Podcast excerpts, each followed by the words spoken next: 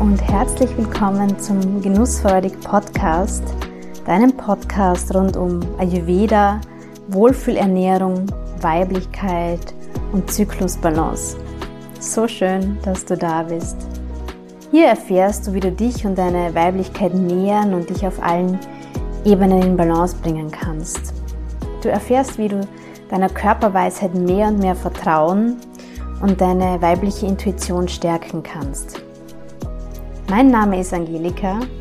Ich bin Ayurveda-Mentorin für Frauen und mit diesem Podcast möchte ich dich inspirieren und dir zeigen, wie auch du dich so viel wohler und weiblicher fühlen kannst. Ich helfe dir dabei, deine Wohlfühlernährung für jede Zyklus- und Lebensphase zu finden und Routinen und Rituale zu entwickeln, mit denen du einfach mit viel mehr Leichtigkeit durchs Leben gehst. Lass uns gemeinsam dein inneres Strahlen entdecken.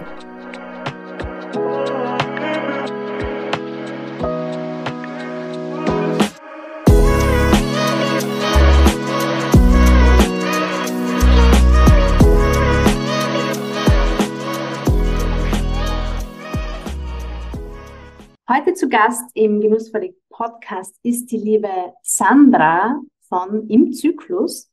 Und wir werden heute sprechen über den weiblichen Zyklus aus der TCM und aus der Ayurveda-Perspektive, was es da für Parallelen, aber vielleicht auch Unterschiede gibt. Sandra, herzlich willkommen. Danke für die Einladung. Hallo. Sehr gerne. Magst du dich mal kurz vorstellen für unsere Hörerinnen? Voll gern. Ähm, ja, ich bin die Sandra, Sandra Langschwert und TCM-Ernährungsberaterin und auch Mentorin für Frauengesundheit, aber mit einem Fokus eben auf den weiblichen Zyklus, weil ich aus meiner eigenen Geschichte äh, bemerkt habe, dass sowohl die TCM als auch dann das äh, Wissen rund um den Zyklus und das Achten darauf mich gesundheitlich unterstützt ähm, oder auch vor einer Burnout-Situation bewahrt hat, sagen wir es einfach einmal so, und ich seit Jahren eigentlich schon mit der TCM gehe und ja, das Ganze jetzt zu meiner Profession gemacht habe und Frauen dabei, dabei begleite, auch in ihre Mitte zu kommen und ja, für sich gesund zu sein, zu bleiben. Genau. Das ist so kurz zusammengefasst. Und wie bist du auf die TCM gekommen und woher kommt auch dein Interesse für den weiblichen Zyklus? Gibt es da persönliche Geschichte oder vielleicht einen persönlichen Leidensweg, der da dahinter steht? Ja, die TCM, das hat ganz spannend begonnen. Das hat mit einem Tinnitus begonnen, der mich dann über mehrere Jahre und immer intensiver äh, begleitet hat. Das ist ja psychosomatisch, wie ich jetzt weiß. Etwas zum Thema hinhören oder nicht hören wollen ähm, und habe alles ausprobiert. Also wirklich schulmedizinisch alles und habe dann irgendwann gesagt, na, Cortison-Infusionen lasse ich mir sicher nicht geben. Ähm, und bin dann bei meinem TCM-Arzt gelandet, bei Akupunktur und dann beim Shiatsu, diese so Massageform in der TCM ist. Und genau, habe dann bemerkt beim Shiatsu, dass mir das einerseits gut tut, also diese Meridianbehandlungen, und habe die ein oder andere ähm, den ein oder anderen Tipps, Tipp aus der TCM-Ernährung auch bekommen und da hat das Ganze dann mit ein paar Büchern dann weiter, ähm, also ist weitergegangen und da bin ich dann irgendwie hängen geblieben, weil das alles so für Sinn gemacht hat. Also diese bildlichen Erklärungen, die es in der Ayurveda ja auch gibt, ähm, die machen einfach so viel Sinn. Da musst du auch keine Fachbegriffe verstehen, sondern das ist einfach der ganze Körper oder das System Körper, Geist und Seele. Und so nach ein paar Monaten habe ich gemerkt, das tut mir gut, das stabilisiert mich ähm, und meine Regelschmerzen werden weniger. Und da bin ich auf dieses Thema gekommen, oha, ich habe eigentlich wirklich keine Ahnung mit knapp vor 30, was in meinem Körper eigentlich passiert. Ähm, und das mit den Hormonen, ein absolutes Neuland. Und habe mich dann damit beschäftigt, weil ich mir dann irgendwann gedacht habe, das kann nicht sein, dass diese Regelschmerzen mich einmal im Monat zwei Tage völlig rausschießen.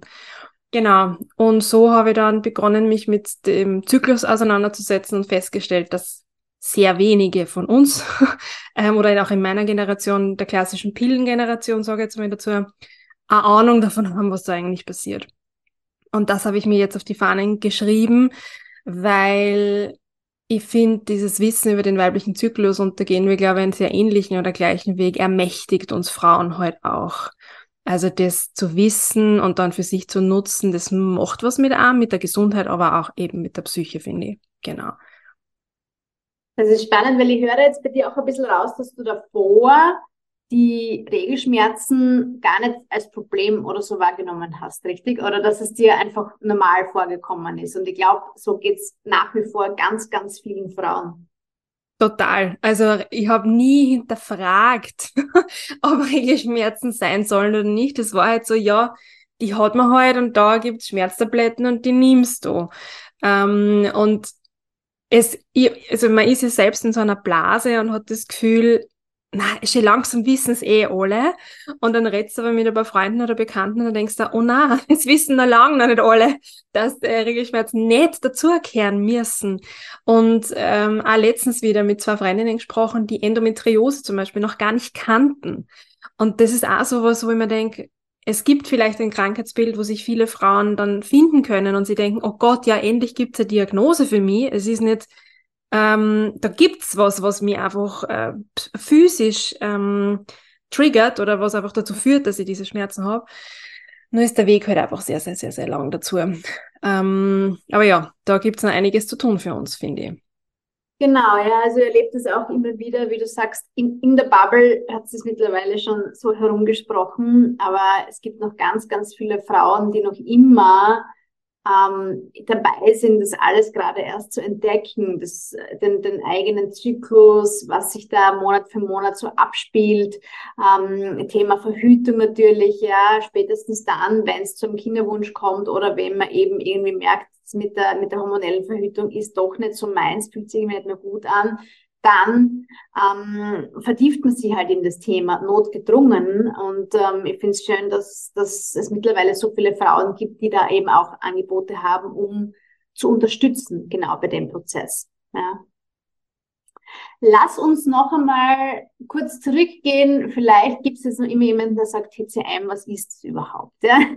Wir sprechen da so, als wäre das eh selbstverständlich. Ja? Also traditionelle chinesische Medizin und Ayurveda sind ja ungefähr zeitgleich entstanden vor tausenden Jahren.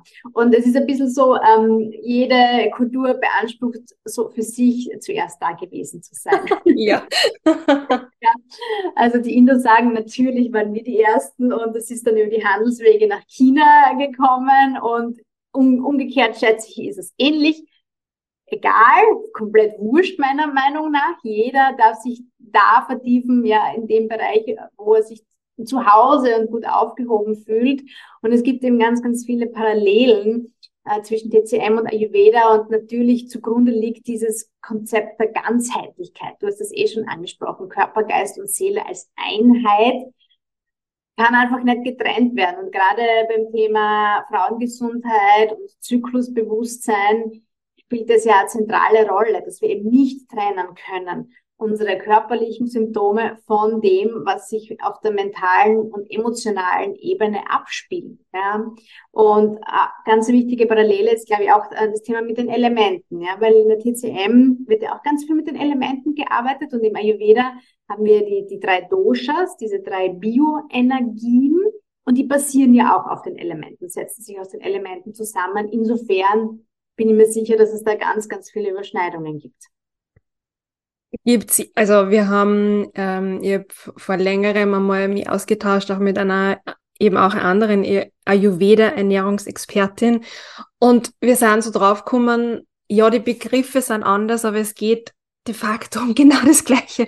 Es geht um ein gutes Verdauungsfeuer. Es geht darum, dass es, dass die Verdauung gut funktioniert, damit das ganze System einfach genügend Energie und genügend Soft unter Anführungszeichen kriegt.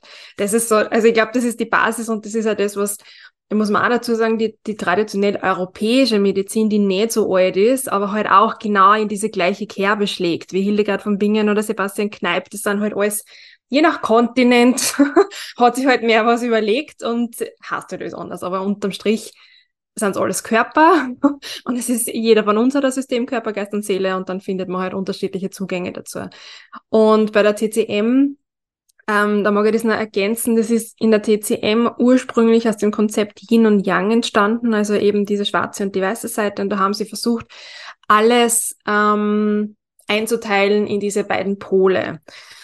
Irgendwann haben sie dann festgestellt, das geht sich nicht mehr aus und haben diese fünf Elemente dann äh, entwickelt, wo sie auch die Jahreszeiten und eben auch die körperlichen Prozesse und die Organe und so weiter ähm, und Emotionen, die Zyklusphasen, alles Mögliche einteilen in diese fünf Elemente.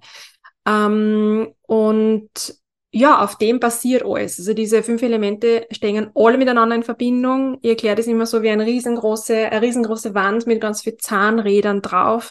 Und wenn du an einer beginnst zu drehen, drehen sie alle anderen mit. Also in die eine oder die andere Richtung, also ins Positive oder ins Negative.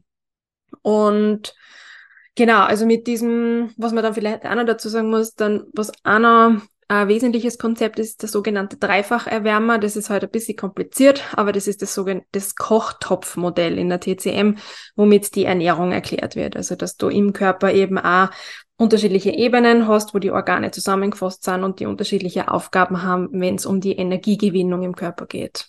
Genau. Also das sind so die drei großen Konzepte, äh, mit denen die TCM arbeitet im Grunde.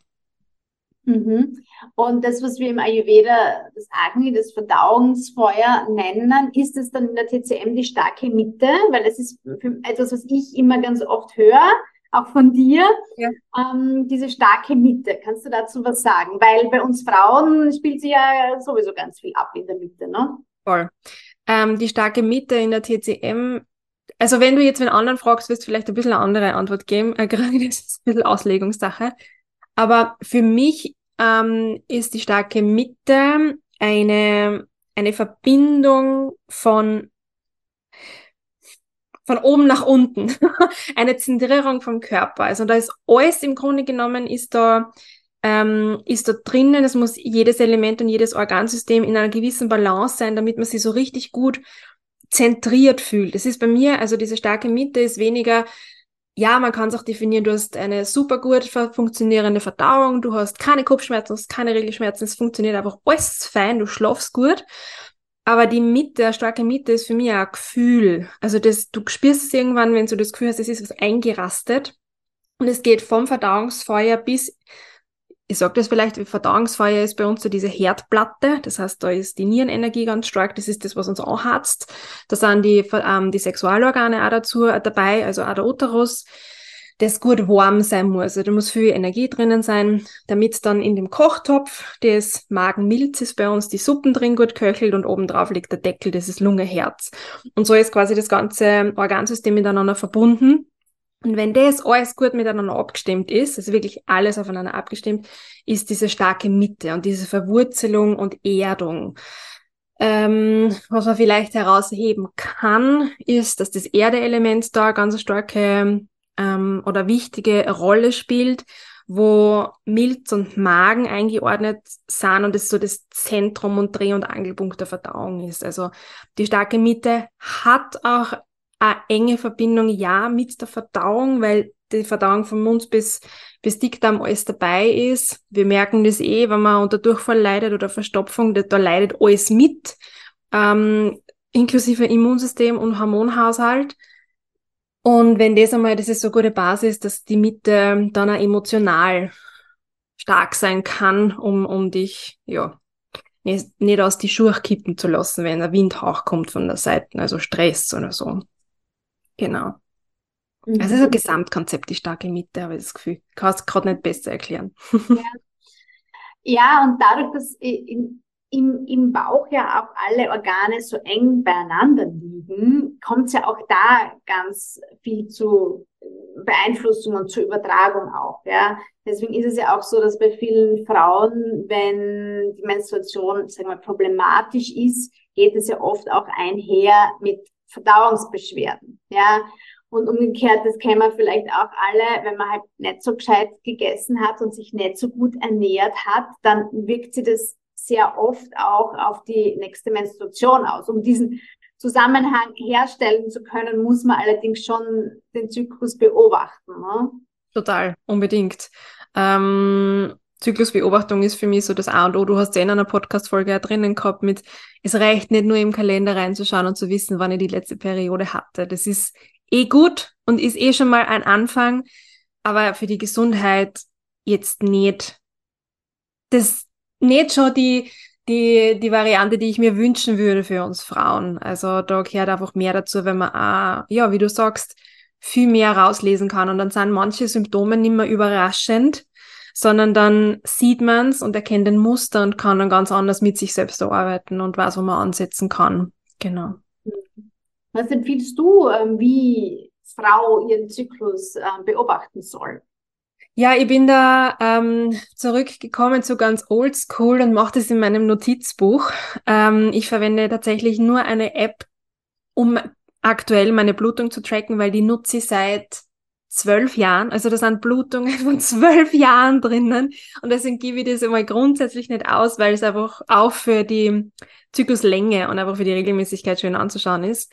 Aber alles, was darüber hinausgeht, wie Temperatur messen oder ähm, die Emotionen aufzuschreiben oder die körperlichen Empfindungen, finde ich, gibt es einen zentralen Nachteil bei den Apps, die Vergleichbarkeit. Wenn ich das Ganze auf einem Zettel habe und ich lege dann ein halbes Jahr Zyklen nebeneinander, sehe ich auf einmal, oh, Zyklustag 18, da kriege ich immer Migräne. Das ist möglicherweise der Tag nach meinem Eisprung, weil ein längerer Zyklus und dann fällt das Östrogen ab und dann merke ich, oh, okay, gut, alles klar, dann kann ich vorbeugen.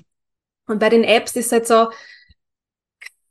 das ist ein bisschen überwältigend auch, finde ich. Und sie einfach ein Notizbuch, das muss ja nicht viel sein. Das reicht ja am Tag, sich einmal zu überlegen, wie ist es mir heute gegangen? Was für Zeitqualität habe ich wahrgenommen? War ich geduldig? War ich angefressen? War ich gereizt? Habe ich mit irgendwas gut oder schlecht umgekennen? Und am Abend sich zu überlegen, gab es irgendeine körperliche Beschwerde, die mir aufgefallen ist? Vermehrte Blähungen oder irgendwo Schmerzen im Körper? Wie, habe ich vielleicht extrem schlecht geschlafen? Solche Dinge aufzuschreiben, das reicht dann meistens schon, um eine bessere Wahrnehmung zu bekommen. Also keine, keine Wissenschaft und keine Doktorarbeit draus machen, das halten wir eh nicht durch, sondern ah, zwei Minuten am Tag vorm Schlafen gehen, vorm Zähneputzen, wie immer kurz einzuchecken bei sich. Das hilft schon sehr.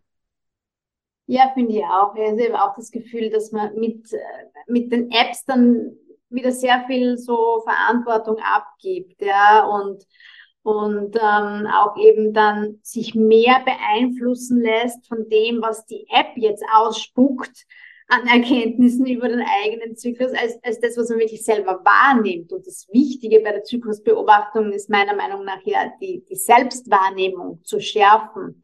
Und das ist so das, wo ich ein bisschen ja nicht so happy bin mit den, mit den Apps alleine. Und das beobachte ich ja bei, bei vielen Frauen, dass sie dann sagen, ja, und die App sagt dann, ähm, dass ich da wahrscheinlich meinen Eisprung gehabt habe, spüren du ihn nicht und so. Und es ist halt einfach, da geht's dann wirklich in ein schwieriges Feld, weil hinter jeder App steht irgendein Algorithmus und den kennen wir halt meistens nicht und dann muss man echt vorsichtig sein, weil viele Frauen äh, vertrauen dann zu sehr dieser App. Das ist, das ist mein Eindruck.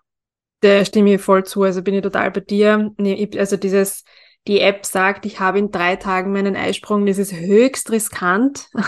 Gerade wenn du versuchst, also mit NFP, also wie, mit NFP verhüten willst, dann bitte, bitte, bitte, Apps sind überhaupt gar keine Verhütungsmethode und wie du sagst, das sind Algorithmen, die spürt die ja nicht.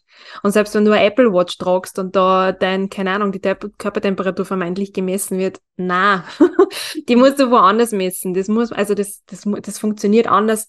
Und die Apps, die sind fancy und schauen gut aus, aber die brauchst du unterm Strich nicht. Also wenn du ein halbes Jahr dich beobachtest und deine Strukturen und deine Muster erkennst, wie du sagst, durch eh nichts spüren und nicht durch das, was mir die App vielleicht vorgibt, ist viel mehr gewonnen, nämlich dann auch für die Zukunft, dass wir sie da blind darauf zu verlassen. Total. Ja, absolut. Ja. Ja, dann lass uns mal, wie du immer so schön sagst, die TCM-Brille aufsetzen und auf den Zyklus schauen. Kannst du uns mitnehmen und erklären, was passiert aus der TCM-Sicht in einem weiblichen Zyklus? Das ist gar nicht mal so einfach, weil es kommt ein bisschen darauf an, aus welcher Brille man es dann äh, noch betrachtet. Aber wir sprechen ja auch in der TCM von so Yin- und Yang-Schwerpunkten. Ähm, das heißt, aus einer körperlichen Perspektive, also wenn es jetzt darum geht, dass die Eizelle heranreift und zum Eisprung kommt, ähm, dann spreche ich davon, dass sie in der ersten Zyklushälfte das Yin aufbaut. Yin sind unsere Körpersäfte und da kehren mitunter eben auch unsere Eizellen und Follikel und die Gebärmutterschleimhaut dazu. Also alles, was ich angreifen kann im Körper. Das heißt, mit je näher ich dem Eisprung komme, desto mehr Yin im Körper ist vorhanden und der Höhepunkt ist dann zum Eisprung, da ist das meiste Yin da. Die Gebärmutterschleimhaut ist einfach aufgebaut, fertig und ähm, das Follikel platzt und die Eizelle springt. Und wenn dieser Höhepunkt vom Yin erreicht ist, dann kehrt sich das Ganze um, wie in der Natur bei den Jahreszeiten auch, und es geht genau in das andere, äh, und zwar in den Yang-Bereich. Und hin zur ähm, Periode baut sich das Yang auf. Yang ist Energie und Wärme. Und wir haben ja in der zweiten Zyklushälfte das Progesteron im Körper, das das Wärmehormon ist, wo es einfach darum geht, den Körper warm zu halten und die Gebärmutterschleimhaut zu halten, damit eben das Nestal häufig warm hat und die Eizelle sich möglicherweise denkt, ja, passt, da bleibe ich. Ähm, also da so einen Yin- und Yang-Zyklus anzuschauen. Man kann das jetzt aber auf ähm, die emotionale Ebene drehen und dann ist es genau umgekehrt. Weil ähm, von der Emotion her ist es so, dass wir in diesem inneren Frühling, also hin zum Eisprung, mit von Tag zu Tag mehr Energie bekommen. Das heißt, vom energetischen Aspekt her, von der Energie, vom Qi, wird immer gibt es immer mehr Energie im Körper, bis hin zum Eisprung, wo man sich denkt, die Welt ist großartig, bei vielen Frauen, nicht bei allen, aber ich zeige mich, ich bin auf Partnersuche und so, hier bin ich. Ähm, ja, und dann wechselt das eben von einem Höhepunkt vom Yang hin zum Yin und wir kennen das, im inneren Herbst wollen wir ein bisschen mehr Ruhe. Also hätte der Körper gerne, dass wir Ruhe geben, die Gesellschaft nicht, das, deswegen kommt es ja zu diesem Spannungsverhältnis. Ähm, und je näher wir bei der Periode sind, desto größer ist das Yin. Und zum Beginn der Periode ist das Yin am größten, also wirklich dieser Rückzug, die Innenschau und einfach auch das weibliche Prinzip. Yin ist das weibliche Prinzip und da geht es um die Weiblichkeit. Nonna, nee, das ist die Menstruation. Ähm, und so ist es aber auch total spannend zu betrachten, weil entweder ich habe den Körper oder ich habe die, den Geist, die Emotionen und es ist ja immer Yin und Yang. Es geht ja ohne das andere nicht. Deswegen hat er die erste Zyklushälfte beides und die zweite Zyklushälfte beides und es kommt immer darauf an, aus was für einer Richtung man es betrachtet. Also das ist immer so, es ist eine Yin und Yang Perspektive und man könnte das Ganze dann natürlich auch auf die Elemente umlegen. Das ist wie das Jahreszeitenmodell.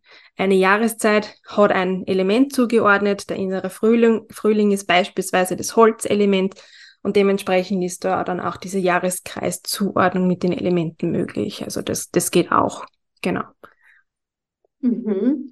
Ja, das ist spannend, weil ich mir jetzt erst gedacht habe, okay, erst Zyklushälfte Yin. Mhm. Und, ja, und das hat sich aber dann gut aufgelöst für mich, dass, dass man es dann auf den Kopf stellt, auf der mentalen Ebene, weil die erste Zyklushälfte, finde ich, ist ja auch sehr von diesem rationalen Denken geprägt. Also das beobachte ich bei mir immer total, dass ich der irgendwie einfach ja viel, ich sage jetzt mal, männlicher agieren mhm. kann auch. Ja. Viel besser auch so Gespräche führen kann, vielleicht auch mit Männern, wo man denkt, ja, wir sind auf einer Wellenlänge und so. Und dann kippt es irgendwann und dann, dann ist man halt viel mehr in diesem emotionalen und feinfühligen drinnen und vielleicht auch eben ja einfach mehr mit der eigenen ähm, Weisheit, die in der Gebärmutter auch sitzt, verbunden. Man kann dann so gar nichts mehr anfangen mit diesen mhm. ganzen rationalen Argumenten und so. Und also beobachte es immer bei mir, dass das dann halt kippt und, und das finde ich voll spannend. Ja. Das tut's auch genau. Und es ist immer, wie du sagst, bei den Erklärungen so, was, warum Yin in der ersten Hälfte? Aber es ist halt Körper, Geist und Seele. Das heißt, du hast auch beim Zyklus in jeder Phase sowohl den Körper als auch den Geist und ja, die Seele ganz drüber ähm, involviert und da ist einfach der Status ein anderer. Die einen müssen für das Yin sorgen, die anderen für das Yang, weil es braucht immer beides. Also Gesundheit ist die Balance aller Dinge in der TCM, wie in der Ayurveda wahrscheinlich eh auch. Und da geht es ganz stark um diese Yin- und Yang-Balance und um die herzustellen, genau. Mhm, mhm. Ja, und im Ayurveda spricht man dann halt schon von dieser Dosha-Balance, ja, also dass diese Bioenergien einfach ähm, im Gleichgewicht sein dürfen, wenn auch sie in, in den unterschiedlichen Zyklusphasen unterschiedlich ausgeprägt sind. Also im Ayurveda ist auch so, dass ähm, zu Beginn vom Zyklus, also nach der Menstruation, es ist halt immer so irreführend, weil man Tag eins der Menstruation ähm, als ersten Tag vom Zyklus rechnet, aber in Wirklichkeit, also in meinem Kopf ist es eher so, dass für mich der Zyklus beginnt mit dem Frühling, wenn die Blutung vorbei ist. Ja. Ähm, und dann kommt es eben zu diesem Aufbau. Da ist dieses Kaffer ganz stark. Kaffer setzt sich aus Erde und Wasser zusammen und da geht es eben darum, der Körper ähm, baut wieder die Gebärmutterschleimhaut auf, Eibläschen reift und so weiter. Ja, und wir, wir haben da einfach voll viel Stabilität und Erdung und Substanz. Und wenn es dann zum Eisprung kommt, dann ja, kommt halt die Hitze, also die Pitta-Energie ähm, im, im Ayurveda. Also Pitta ist Feuer und ein bisschen Wasser, also da geht es einfach um Transformation und genau das passiert halt auch im Körper beim, beim Eisprung.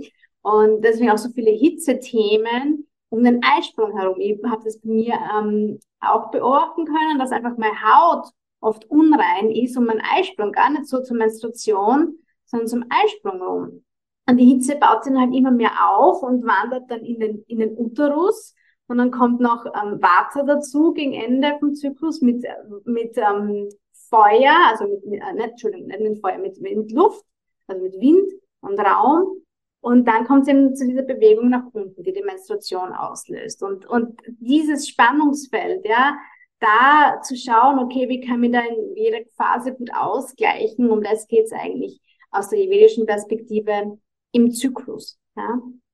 Das ist voll spannend, dass du das auch zum Eisprung jetzt mit der Verbindung von Wasser und Feuer angesprochen hast, weil das ist in der TCM das Gleiche.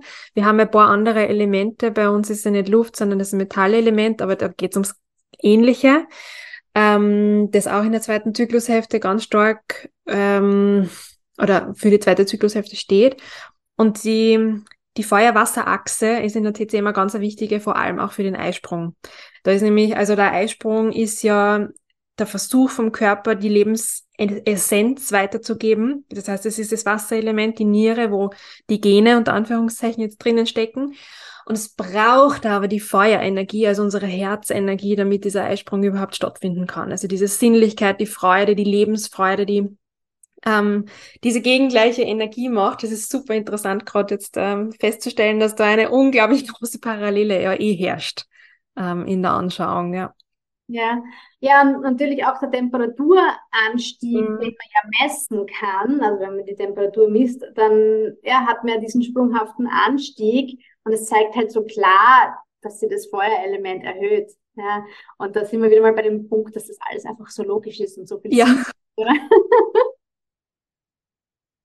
ja, aber Natürlich kann es auch dazu kommen, dass die Frauen dann darunter leiden, wenn jetzt zum Beispiel dieses Feuerelement zu dominant wird. Gibt es mhm. da aus der TCM-Sicht auch was, was man tun kann, wenn man jetzt sagt, da ist viel Hitze, viel Feuer da?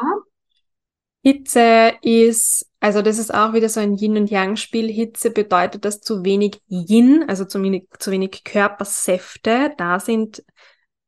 Das ist alles, was man sich vorstellen kann von Blut, Lymphflüssigkeit, Tränenflüssigkeit, Periodenblut, alles dieses Yin.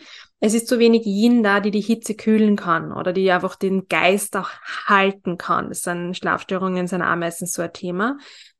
Und die Hitze steigt im Körper auf, wissen wir eh, und wir versuchen dann, also akut mal die Hitze zu kühlen. Das geht ganz gut durch Kräutertees. Klassiker eh Pfefferminze, das weiß man eh mittlerweile, dass Pfefferminze kühlt. Ähm, aber eben auch mit Frauenmantel zu arbeiten, um da langfristig zu versuchen, das Yin aufzubauen. Ähm, da über die Meridianpunkte auf der Fußsohle zu arbeiten, möglicherweise, dass man da bewusst dann ein bisschen die Fußsohlen kühlt, damit halt da auch ähm, eine Energie, also ähm, ein Temperaturausgleich herrschen kann, wobei das dann schon wieder kompliziert wird, weil dann vielleicht der Unterleib eh schon kalt ist und so. Hm. Ähm, aber akute Hitze ist den Körper manuell kühlen, also einfach zu versuchen, auch rauszugehen, einerseits und andererseits sich zu, zu, zu fragen, wo kommt jetzt der Stress her? Stress ist Hitze. Also Stress bedeutet schlicht und ergreifend Hitze im Körper, egal was Stress ist. Das macht es dann oft so schwieriger für die Kundinnen zu sagen, ja, ich bin ja gar nicht gestresst. Und damit meinen sie aber, es läuft in der Partnerschaft gut, Familienleben ist völlig okay, Arbeit ist okay, ja, passt, fein, aber Stress kann ja auch eine Medikamenteneinnahme sein. Stress kann auch die falsche Ernährung sein. Stress kann sein, dass im Schlafzimmer ein Fernseher steht. ähm, kann alles Stress für den Körper sein, weil jeder von uns anders reagiert. Und sich da dann zu überlegen, wo kommt diese Hitze eigentlich her? Kommt die von Emotionen? Kommt die von der Ernährung? Kommt die von was auch immer? Zu viel Alkohol? Ähm, das muss man sich dann individuell anschauen. Also ich bin kein Fan von ähm, allgemeinen Tipps, weil die nach hinten losgehen können. Deswegen also Zitronenwasser für alle beispielsweise ist halt oft nicht ganz schlau, ähm, weil manche es einfach nicht brauchen. Hm. Das ist aber in der Ayurveda das Gleiche, weil da wird auch individuell gearbeitet. Ähm, genau, aber grundsätzlich geht es darum, die Energie wieder runterzuholen äh, und die Hitze raus aus dem Körper zu bringen. Hm. Ja, Stress ist halt sowieso ähm, für unseren Zyklus äh, ja, der, der Störfaktor schlechthin. Und ich glaube, dass vielen Frauen, wie du es gesagt hast, das gar nicht bewusst ist, was sie stresst, weil es einfach schon so der Normalzustand geworden ist und man gewisse Dinge einfach gar nicht mehr in Frage stellt. Ja, alleine, also ich finde alleine schon Multitasking mhm. ist ein Riesenstressfaktor. Dieses ständig von, ein zum, von einem zum anderen springen, weil Multitasking ist ja sowieso eine Illusion. Wir können halt nur eins immer machen und glauben aber, dass wenn wir, das, wenn wir ganz oft hin und her springen, sind wir super effizient. Wissenschaftlich ist es erwiesen, dass das Gegenteil der Fall ist. Aber wie du sagst, wenn man, wenn man glaubt, man hat keinen Stress, aber der Körper trotzdem mit Stresssymptomen reagiert, dann darf man halt solche Sachen auch mal sich anschauen. Ja, und das ist halt oft ein bisschen schwierig, das alleine zu machen, weil man halt betriebsblind ist und das gar nicht mehr erkennen kann, was da eigentlich so alles abläuft Tag für Tag. Ja, bin mir sicher, dass die Erfahrung machst du auch immer wieder mit deinen Klientinnen. Die mache ich bei mir. Also ich bin ja, ja. ja selbst auch. In, ich lasse ja selbst auch beraten und bin in Mentorings, weil ich einfach meine blinden Flecke von alleine oft gar nicht erkenne oder Glaubenssätze, an denen ich dranhänge. Du kannst noch so viel wissen, auch eben als TCM-Ernährungsberaterin. Äh, ja, du weißt die Dinge, aber du brauchst trotzdem oftmals, auch ich bei der Ernährung hole mir manchmal Input von außen, um einfach mal wieder zu sehen, ah, da ist eine alte Gewohnheit auf einmal wieder gekommen. Ähm, oder bei anderen Themen, wo man halt nicht so die Expertin ist, sich unbedingt von außen helfen zu lassen. Und wenn es nur eine einmalige Session ist, aber einfach mal nochmal diesen, da hat man dann eher oft das Gefühl, ah ja, stimmt. Und man weiß es, dass man beispielsweise an der Schlafqualität arbeiten muss. Man weiß es und man kennt die Tipps mit Temperatur runter, bla bla bla. Aber so dieses, was, was ich finde, was mir oft hilft und auch meinen Kundinnen oft hilft, ist auch die Zusammenhänge zu erkennen. Also ich bin jemand, der ganz viel über Wissen und Verständnis arbeitet, damit der Kopf beschäftigt ist und sich die Dinge erklären kann, dann kann der Körper sich auf das konzentrieren, was er sowieso machen muss. Ähm, genau. Also da jedenfalls sich Hilfe holen ähm, und jemand anderen draufschauen lassen, der nichts anderes macht die ganze Zeit und auch viel schneller ist dann dabei. Ähm, und du nicht alle das ist auch dieses Thema, ähm, auch beim Zyklus so, du kannst dir theoretisch alles ergoogeln, ja, aber Frauen kommen dann zu mir und sagen, okay, und wo soll ich jetzt anfangen und was ist jetzt das Richtige für mich? Und das ist halt Fluch und Segen. Internet ist cool, ja, alles fein und Social Media ist auch lässig und so. Aber es überfordert einen dann halt mit einer konkreten Problemstellung, weil woher soll ich das denn wissen? Ah, genau. Ja, und selbst Bücher, also ich höre das immer so, ja, na, ich habe da eh schon Bücher dazu. Ja, das ist gut. Aber es ist ein Riesenunterschied zwischen Wissen und Anwendung. Ja, das stimmt. Und also Umsetzung von diesem Wissen. Und wir arbeiten ja super individuell, ja, und, und das nicht ohne Grund, weil eben nicht alles für jeden passt. Und auch nicht alles für jeden eine Wirkung zeigt. Und dann kommt die Frustration und dann lassen wir es wieder bleiben. Ja, deswegen ist es so wichtig, dass man einmal gescheit sich ja da wirklich helfen lässt und und wenn man dann eben den Effekt spürt, was sich verändern kann, vielleicht schon in kurzer Zeit, dann kommt die Motivation und auch der Wunsch, da wirklich dran zu bleiben und tiefer zu gehen und mehr zu integrieren in den Alltag und umzusetzen. Ja. ja. Du hast gerade vorhin gesagt, ähm, kalter Unterleib.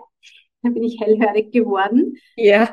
Was ich, ich mache ja auch Massage und ich nehme das auch bei ganz vielen Frauen wahr der Kopf und, und, und Schultern so brennheiß, der Bobsch eiskalt. Ja. Woran liegt, liegt es? Was würdest du sagen? Aus meiner TCM-Brille ist es eine klassische Leber-G-Stagnation auch. Ähm, also Leber-G-Stagnation ist ein Beschwerdebild oder Symptomatik in der Syndrom in der TCM, das auf 98 Prozent aller Frauen zutrifft, muss man leider sagen, das ist eine Blockade der Leberenergie. Okay, was ist das jetzt?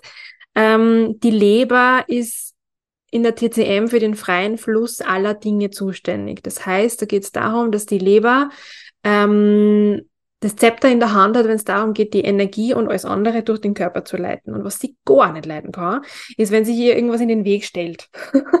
und das ist jetzt übertragen zum Beispiel zu wenig Bewegung. Also wenn ich den ganzen Tag vor dem Computer sitze und diese geknickte Haltung im Unterleib eigentlich habe, dann blockiere ich damit einen Energiefluss. Wir merken das, wir stehen auf und auf einmal werden die Beine wieder durchblutet. Also das ist wen überhaupt nichts Esoterisches mit Energiefluss, sondern das ist die Bewegung und die Wärme, die der Körper braucht.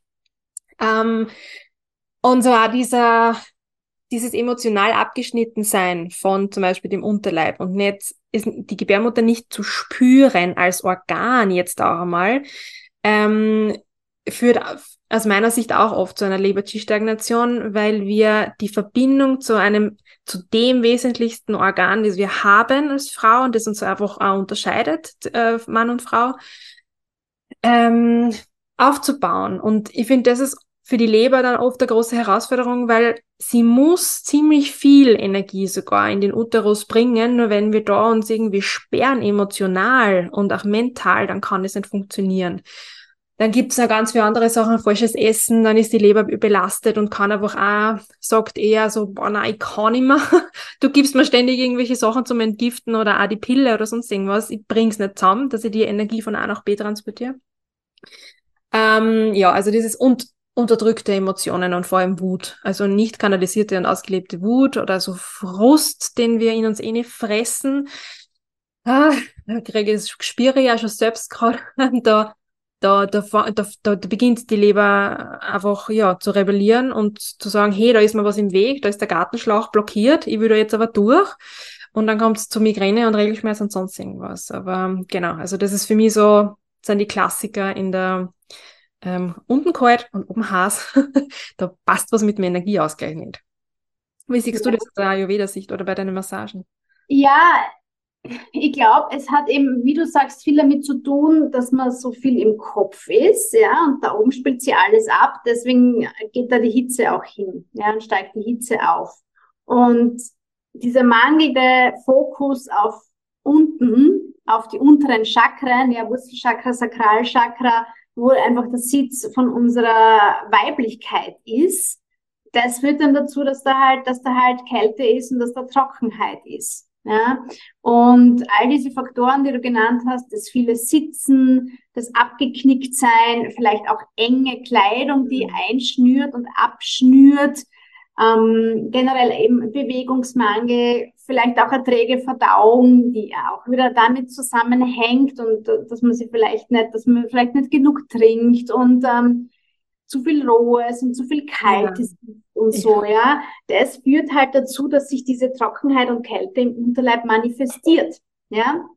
Und da, wir brauchen aber für alle Ausscheidungen, so auch für die Menstruation, diese nach unten gerichtete Bewegung. Wir nennen das im, im Ayurveda das Apanavata, ja, also das, dieses nach unten gerichtete Vata. Wenn dieser Energiefluss nach unten hin aber blockiert ist, ja, dann kommt es zu einer Stagnation von dieser Energie, beziehungsweise dass es sich wieder in die andere Richtung dreht und nach oben aufsteigt und dann kommt es eben zu Verdauungsbeschwerden, zu Blähungen, zu ähm, Stop-and-Go-Menstruation zum Beispiel, ja, das, oder dass, dass man einfach das Gefühl hat, ah, es, das kennen vielleicht viele Frauen, dieses, man hat das Gefühl, es zieht dann eh schon so nach unten und es ist schon alles so schwer, aber der Fluss setzt nicht ein, die Blutung setzt nicht ein, ja, oder es kommt eben zu starken Krämpfen. Das hat alles mit dieser Stagnation von der Energie im Becken zu tun. Ja. Spannend, ja. Ganz viele Parallelen, oder? Total, ja wir nennen es nur anders, aber un unterm Strich geht es genau ums Gleiche, ja. Ist voll mhm. schön. Ja, und deswegen eben auch dieses Wärmen von der Mitte, ja, ist, ist ganz, ganz wichtig, wenn wir eine beschwerdefreie Blutung haben wollen. Und es beginnt nicht dann, wenn sozusagen, wenn die App sagt, heute könnte deine Regel kommen, ja, sondern es beginnt halt schon davor, weil die ganzen Beschwerden, die auftauchen, das ist immer ein, ein Abbild dessen, wie wir, wie wir davor mit uns umgegangen sind. Ja, deswegen sage ich immer schon, vielleicht so zehn Tage oder so, bevor du deine Menstruation erwartest, schau da schon gut drauf, dass du dich gut wärmst, dass du dich auch über, über die Ernährung gut erdest und, und nährst. Der Körper hat einfach einen erhöhten Energiebedarf und das alles kann voll dazu beitragen, dass es dann einfach smoother abläuft mit der ganzen Blutung. Ne? Das beobachte ich auch, das, ähm, was du jetzt gesagt hast, das ist mir auch ganz wichtig, dass man ähm, die Verbindungen lernt zu verstehen und wegkommt von dieser, ähm, von dem Schmerzmittelzugang. Was meine ich damit? Wir sind eine Gesellschaft, die halt gelernt hat, durch die Pharmaindustrie muss man jetzt einfach so sagen, wenn ich jetzt Kopfschmerzen habe, nehme ich jetzt die Tabletten und es hilft mir. Das funktioniert bei Regelschmerzen natürlich auch, aber wenn ich die auflösen will, dann beginnt es ganz woanders und dann muss ich einen ganzen Zyklus auf mich schauen und dann muss ich einfach den ganzen Monat äh, mir überlegen, was hat das für Auswirkungen, wenn ich im inneren Frühling über meine Grenzen gehe. Das die, die Rechnung kriege ich also präsentiert. Da kann ich, das, das geht gar nicht anders. Oder zu überlegen, ich kriege meine Menstruation nicht, okay, Gut, dann gehst du zum Gynäkologen und der gibt dir Progesterontabletten. Na, die Frage ist, warum hast du keinen Eisprung oder warum produziert möglicherweise der Gelbkörper zu wenig Progesteron? Dieses, wir sind es gewohnt, schnelle Lösungen zu bekommen und dann die Frage, oh, ich habe Brustspannen, was kann ich heute machen oder was kann ich dagegen tun? Und das ist meine Antwort meistens gerade bei Brustthemen, halt akut, puh, ein paar Sachen kann ich da schon sagen, aber das wird dein Problem nicht lösen, weil das Problem sitzt ganz woanders. Und das ist halt dann oft das Mühsame, weil man sich wirklich damit beschäftigen muss. Und das ist aber mit Gesundheit generell so. Du musst jeden Tag was dafür tun, ähm, damit du ja da einfach eine Wirkung erzielen kannst. Wenn nur die Schmerztabletten, die sind nicht einfach Zwäng für lang, gesund und alt. Ja, und es hat für mich auch immer so ein bisschen was von Scheuklappen. Ja, ich schaue nur auf das, was jetzt gerade auch gut da ist. Und sobald es dann wieder weg ist, ist es dann wieder weg aus meinem Kopf und ich beschäftige mich nicht mehr damit, bis es dann wieder auftritt. Und das ja. Monat für Monat für Monat. Und dadurch manifestieren sich Probleme halt auch und ähm, werden dann intensiver. Und wir sind leider als Menschen so, dass wir oft erst dann reagieren, wenn es wirklich brennt. Ja? Wenn dann schon so starke Schmerzen da sind, dass die, die normalen Schmerzmittel nichts mehr helfen, oder wenn es dann mit dem Schwangerwerden nicht klappt, oder wenn die Menstruation ausbleibt und so weiter. Ja.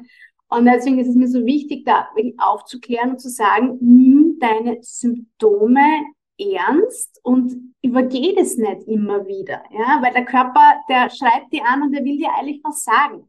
Und mhm. wenn du dann aber eben so klassisch einfach zu Schmerzmittel oder, oder so greifst, zu so einem Quick Fix, dann überdeckst du das nur. Das ist so wie, wie Make-up tragen. Ja, genau. so, ja, dann ist es halt auf den ersten Blick mal gut, aber was dahinter liegt, da, da müsste man sich eigentlich damit beschäftigen. Und da muss man dann mal rauszoomen und wirklich schauen, okay, was gibt's da alles, ja? Was sind da vielleicht für Themen, die mir unangenehm sind und wo ich nicht so gern hinschauen will.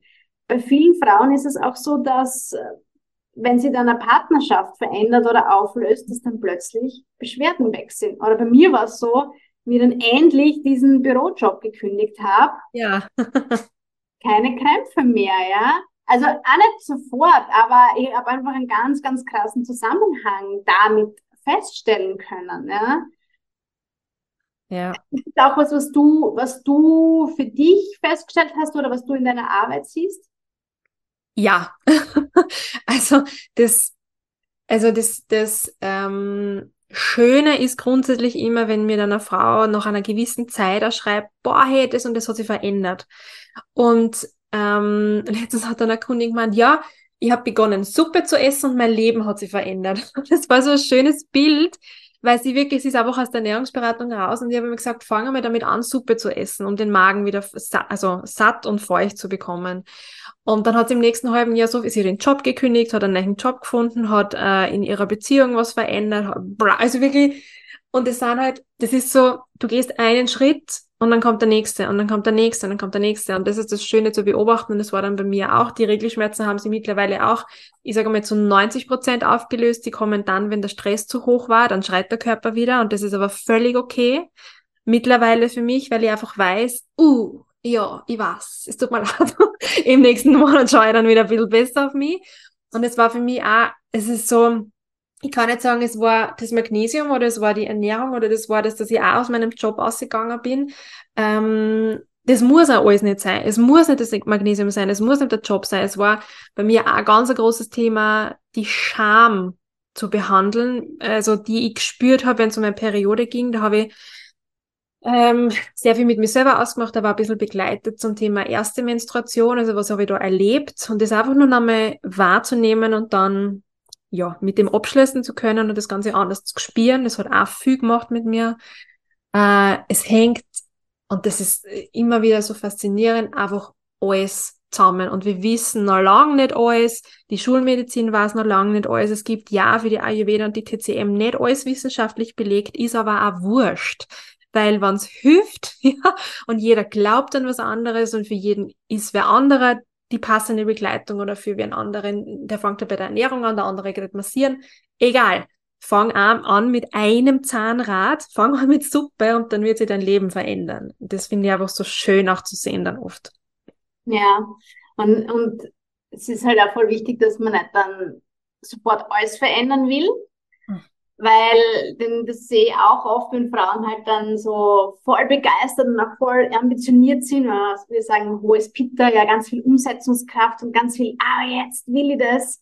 Und das wird dann aber zur Frustration, weil es halt einfach nicht so leicht geht, alles auf einmal umzusetzen. Es ist viel, viel wertvoller, wie du sagst, kleine Schritte zu machen und den Effekt davon zu spüren und dann verselbstständigt sie das auch bis zu einem gewissen Grad, ja, weil du dann du spürst die einfach mehr und weißt dann einfach intuitiv, was ist der nächste Schritt oder was brauche ich. Und brauchst dann auch nicht mehr irgendwie so viel Input von außen, sondern du lernst halt einfach mehr deinem Körper wieder zu vertrauen. Bei ganz vielen Frauen ist eine große Unsicherheit da, was den eigenen Körper angeht, weil man halt einfach so viel auch suggeriert kriegt, ähm, von außen über, über die sozialen Medien und so, wie man nicht zu sein hat als Frau. Und ja, ich sehe schon dein Gesicht. Und da einfach wieder wegzukommen und, und bei sich selbst einfach zu bleiben und zu sagen, das ist aber mein Weg und ich spüre das so und da kannst du mir hundertmal sagen, dass ich es anders machen soll. Um das geht's, glaube ich. Und deswegen sage ich zu den Frauen immer, alles, was du von mir kriegst, das sind Impulse und Anregungen und ein Angebot, aber du musst für dich entscheiden, was fühlt sich für dich gut und stimmig an. Und das kannst nur du wissen. Ja, und da sind wir eben wieder bei dieser Individualität, die so groß geschrieben wird.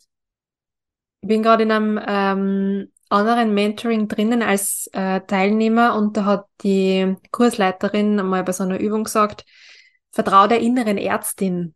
Und das finde ich so schön, weil da auch, da da ging es um eine Übung und eine Meditation und da ist einfach was aufgekommen. Und ich habe mir gedacht, na, das ist sicher nicht das Richtige, was ich jetzt denken muss oder was halt was wichtig ist.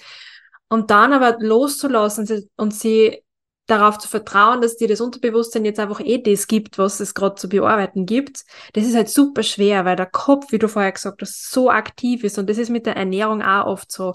Aber es ist doch so gut, das und das zu essen. Rohkost ist doch so gesund, da sind die ganzen Nährstoffe drinnen ja eh, aber wenn du es nicht verdauen kannst, dann hilft es da halt nichts.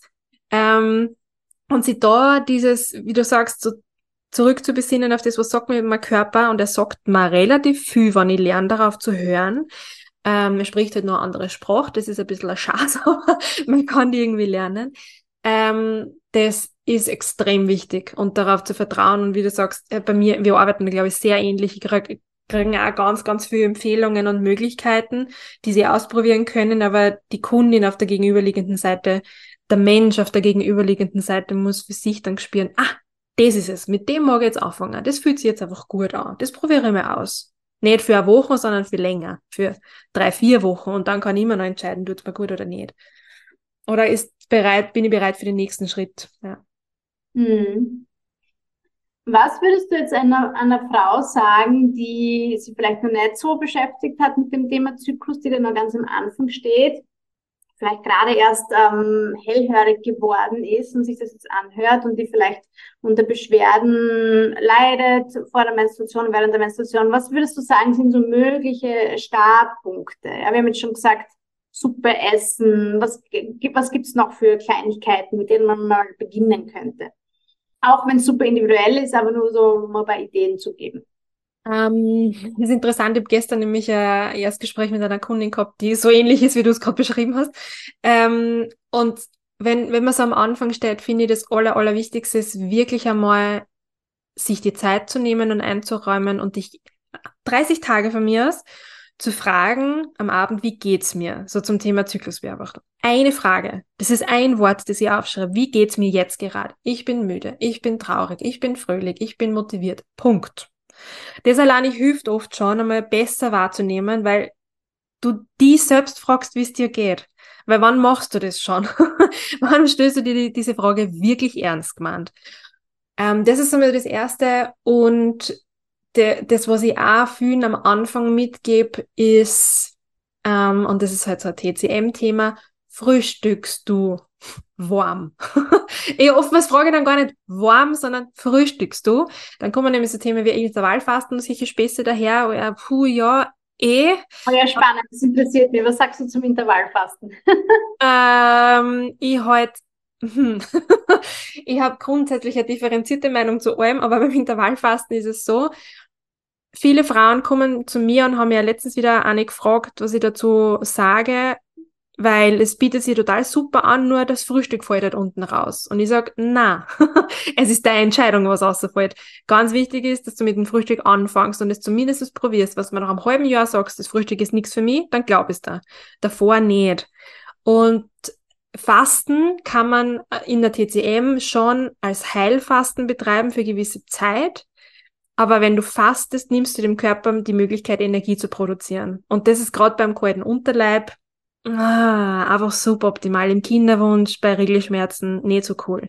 Regelmäßige Nahrungsaufnahme ist wichtig für die Nährstoffzufuhr und einfach, dass der Körper und das System warm bleibt. Das ist so mein Thema, mein, mein, äh, meine Meinung zu Fasten. Also da mal drauf zu schauen, regelmäßig zu essen und das Frühstück wirklich als wichtige Mahlzeit am Tag zu betrachten. Und das ist für viele eh schon eine Herausforderung. Das Frühstück oder die Regelmäßigkeit, weil das ist auch so ein Thema für die starke Mitte oder grundsätzlich für Magen und Milz aus meiner TCM-Brille. Deine Mitte liebt die Regelmäßigkeit. Das ist, und auch das Hormonsystem. Du brauchst du nix. ähm, das ist so super, super, super wichtig, weil sich dann dein System entspannen kann und sich dein Körper auf dich verlässt. Das heißt, da muss er nicht in einer, in einer Stresssituation, in eine, es kommt keine Nahrung, oh oh, wahrscheinlich ist sie gerade ausgegangen, wir haben keinen, kein Mammut gefunden oder so irgendwas, weil da sind wir einfach noch ganz äh, alt programmiert. Das heißt, diese Regelmäßigkeit zu gewährleisten ist schon mal ganz, ganz wichtig und eh eine große Herausforderung. Und es hat einfach Auswirkungen auf die Verdauung, auf den Zyklus, auf alles. Das ist so, glaube ich, ein guter Startpunkt für jeden von uns, sich da an der Nase zu nehmen. Ja, und ich, ich finde, da lebt uns die Natur wieder mal optimal vor. Wir, also im Prinzip, unser großes Problem als Menschheit ist meiner Meinung nach, dass wir uns so stark von der Natur entfernt haben. Ja. Weil die Natur ist zyklisch und regelmäßig. Ja? Und je mehr wir das auch so leben, desto besser geht's uns einfach, ja. Und wenn man zum Beispiel, ich bringe immer ganz gern das Beispiel von der Safari in Afrika, wo man die Tiere zu einer ganz bestimmten Zeit beim, beim Jagen und Fressen beobachten kann. Warum? Weil sie das einfach jeden Tag so machen. Die sagen nicht, oh, Mittwochs ist immer Intervallfasten, ja. Na, das, das ist einfach, und selbst wenn wir Haustiere haben, ja. schauen wir drauf, dass die immer zur selben Zeit das Chapperl kriegen, weil das sind sie gewohnt und das brauchen sie. Aber für uns selber dann nicht, ja. Es ist total spannend, das immer wieder zu beobachten. Und deswegen ich bin ich bin da absolut bei dir.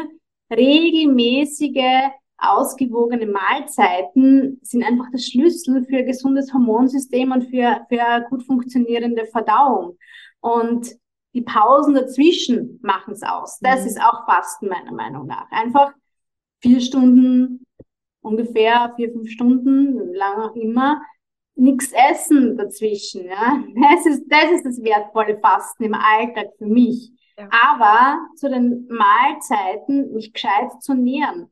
Und da tut man sich selbst viel, viel mehr Gutes, als wenn man, als wenn man dann eben sagt, na, das Frühstück lasse ich weg, das Abendessen lasse ich weg, weil Heißhunger ist dann vorprogrammiert, ja. Und wenn man dann ein bisschen genauer nachfragt, ist es bei den meisten Frauen, die das praktizieren, dann ja eh so ein Thema, dass es eben schwer fällt. Ja. ja. Und sich zu kasteien ist meiner Meinung nach nicht der richtige Ansatz. Ja, und jeder, der das schon mal wirklich praktiziert hat, drei ausgewogene Mahlzeiten am Tag, der weiß auch, dass es dann viel besser klappt und dass alles viel runder läuft. Ne? Ja. Du nix. ja, Punkt. das ist, äh, kann ich alles noch unterstreichen. Ja, und gerade das mit dem Frühstücken ist halt, ich war, ich war früher auch in die Fraktion, nein, ich mag kein Frühstück, habe keinen Hunger um die Zeit. Ja, okay. Dann habe ich mir eines Besseren belehren lassen und ich dachte, das gibt's ja nicht. Wenn ich da jetzt schon Ayurveda machen soll, sollte das zumindest. und es war einfach ein absoluter Gamechanger für mich. Ich habe das damals im Herbst begonnen, ähm, wie ich meine ayurvedische Kochausbildung gemacht habe, Porridge zu kochen in der Früh. Und es war der erste Winter, wo ich nicht gefroren habe. Mhm. Also das war ein Wahnsinn. Ne? Und wo ich einfach gut gelaunt und mit Energie in der Früh aus dem Haus gegangen bin. Ich habe auch 28 Jahre nicht gefrühstückt, also ich weiß auch, wovon ich spreche. Das, ich habe es auch lang geglaubt und dann habe ich begonnen und so nach zwei, drei Monaten hatte ich Hunger in der Früh. Der Körper stellt sich um, weil er dir dankt und weil er checkt, ich kriege doch was. Und dann beginnt die Energieproduktion viel besser für den Tag, weil, na, na, nicht, wir stehen auf in der Früh und der Tag liegt vor uns. Natürlich brauchen wir Energie nach der Nacht. Das geht gar nicht anders. Der Körper will entgiften in der Früh, ja, der lässt es los, was er abgebaut hat und braucht dann aber gleichzeitig was Neues, um gut durch den Tag zu gehen. Also es macht eh voll Sinn. Und auch Tiere, wie du sagst, Tiere, die sind auch regelmäßig am Essen, weil sie wissen, dass sie das brauchen. Und wir sind auch nichts anderes, wir sind Säugetiere, also ganz ehrlich. ja, und wenn man dann vielleicht da gerade nur in der Phase vor der Menstruation oder so ist und der Körper sich darauf vorbereitet und sowieso einen erhöhten Energie und damit also Kalorienbedarf hat, dann ist es umso wichtiger, auf das zu schauen. Ja. Allein das kann schon ganz, ganz, ganz viel verändern in Bezug auf, ähm, auf die Zyklusgesundheit. Ja. Cool, wir sind absolut auf einer Wellenlänge, oder? Ich glaube auch. M und Ayurveda ähm, ja, gehen, da wirklich, gehen da wirklich Hand in Hand und es lohnt sich echt, diese Sachen mal ein bisschen auszuprobieren. Gerade wenn es jetzt so mit der Ernährung und dem Zyklusbewusstsein und der Selbstbeobachtung, ja, dass man da wirklich mal dem Ganzen eine Chance gibt und beobachtet, was, was tut sich dann auch wirklich. Und meiner Erfahrung nach, es kann schnell gehen mit einer ja. Verbesserung. Ja. Kann schnell gehen, wenn es mit Ernährung ist, geht's, weil es direkt die Mitte stimuliert, das heißt, da kann es schnell gehen. Und dann gleichzeitig der Appell, nicht aufzugeben, wenn es mir nicht schnell geht, weil es, oft bist du jahrelang in einem Hamsterrad und es baut sich auf und da kannst du dann nicht erwarten, dass nach einer Woche wieder alles okay ist. Das geht sich nicht aus.